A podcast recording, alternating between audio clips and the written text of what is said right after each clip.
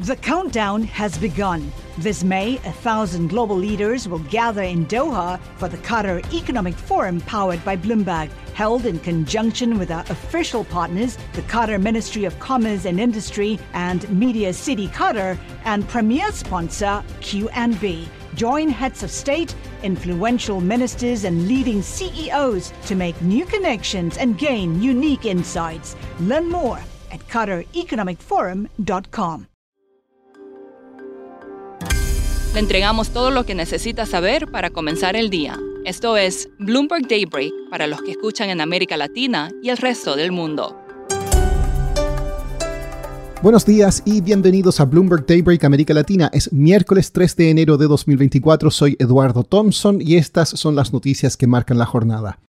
El mercado de bonos soberanos está en rojo a la espera más tarde hoy de la publicación de las últimas minutas de la Reserva Federal. Analistas prevén que podrían tener un tono más hawkish contra un recorte inminente en las tasas.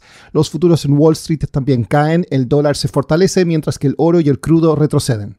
La agencia Reuters reportó que China habría removido de su cargo a un regulador del sector de juegos online. Las acciones de Tencent y NetEase suben ante la noticia. Recordemos que estrictas regulaciones anunciadas antes de la Navidad llevaron a una pérdida en capitalización de mercado de 80 mil millones de dólares en la industria.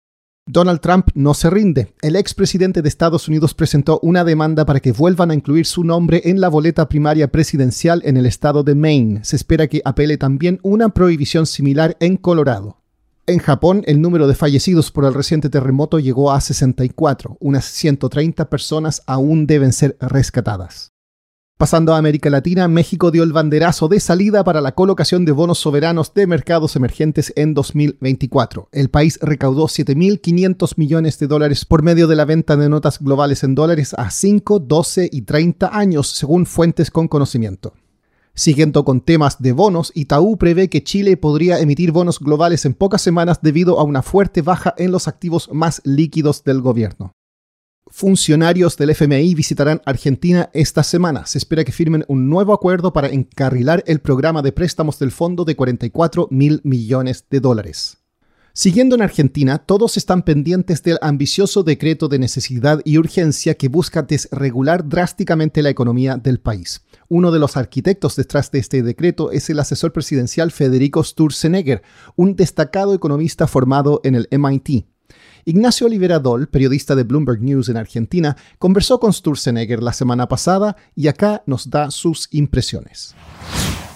Bueno, hay un gigantesco plan de desregulación que diseñó el propio Sturzenegger durante prácticamente un año y medio antes de que se resolvieran las, las elecciones en Argentina. Él estaba trabajando con la principal candidata presidencial de la oposición, que era Patricia Bullrich, y finalmente cuando se impuso Milei en las elecciones, él se sumó a su equipo y terminó diseñando lo que es el plan de desregulación sobre muchas actividades de la economía argentina más ambicioso de las últimas décadas. Sturzenegger tiene más de 10 años en la función pública, es uno de los economistas más reconocidos de Argentina y está trabajando en la parte más ardua del programa, del plan económico de Milei. Ya le tocó en su momento también con Mauricio Macri entre el 2015 y el 2018 en ese momento desde el Banco Central y ahora le toca desde el lado del Ejecutivo tratar de llevar adelante todo este, este plan más duro. Todo esto está compuesto por cambios y modificaciones a leyes que están en la economía argentina desde hace décadas. En solo tres semanas lanzaron tres iniciativas, ya se va a estar lanzando la última esta semana, que incluyen más de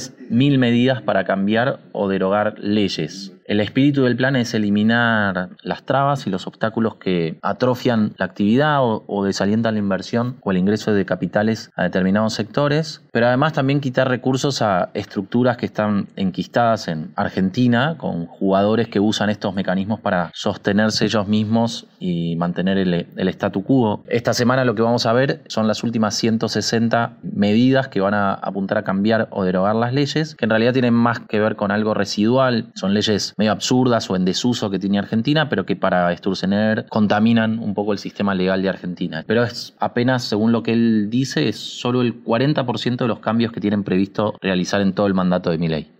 Ignacio, Milei no cumple aún ni un mes en el cargo. ¿Cómo va evolucionando el escenario social para que avance con estas reformas? Bueno, lo que habíamos visto inicialmente, sí, como decías, es que eh, había generado alguna resistencia de parte de, un sector de la población cuando habían salido a las calles a, golpear cacerolas. Pero lo que se puede ver que las protestas no tuvieron como gran dimensión e, e incluso hay consultoras que están reportando un crecimiento en la imagen positiva de mi ley. Ahora el desafío va a estar en el Congreso y es todo este plan de ir tratando los proyectos y aprobándolos en una estrategia que está definida medio como a todo o nada, porque mi ley incluyó todos estos cambios en un decreto o un proyecto de ley, no en distintos decretos, lo cual indica que no admite como modificaciones o alternativas a esto. Y para terminar, Islandia está viviendo un renacer turístico. La isla, con apenas 380 mil habitantes, recibió 2,2 millones de visitantes el año pasado y para el próximo año espera recibir aún más, unos 2,6 millones. Vienen atraídos por sus exóticos paisajes naturales o incluso a caminar cerca de volcanes activos. Sin embargo, hay desafíos. El costo de la vida se ha disparado y en ciudades como la capital, Reykjavik, el 8% de los apartamentos están destinados a Airbnb. Por primera vez, el gobierno de Islandia se ha comprometido a construir más apartamentos. Eso es todo por hoy. Para más información de Bloomberg News en español, los invito a suscribirse al newsletter 5 cosas para que inicien el día bien informados. El link está en la descripción del episodio. Soy Eduardo Thompson, gracias por escucharnos.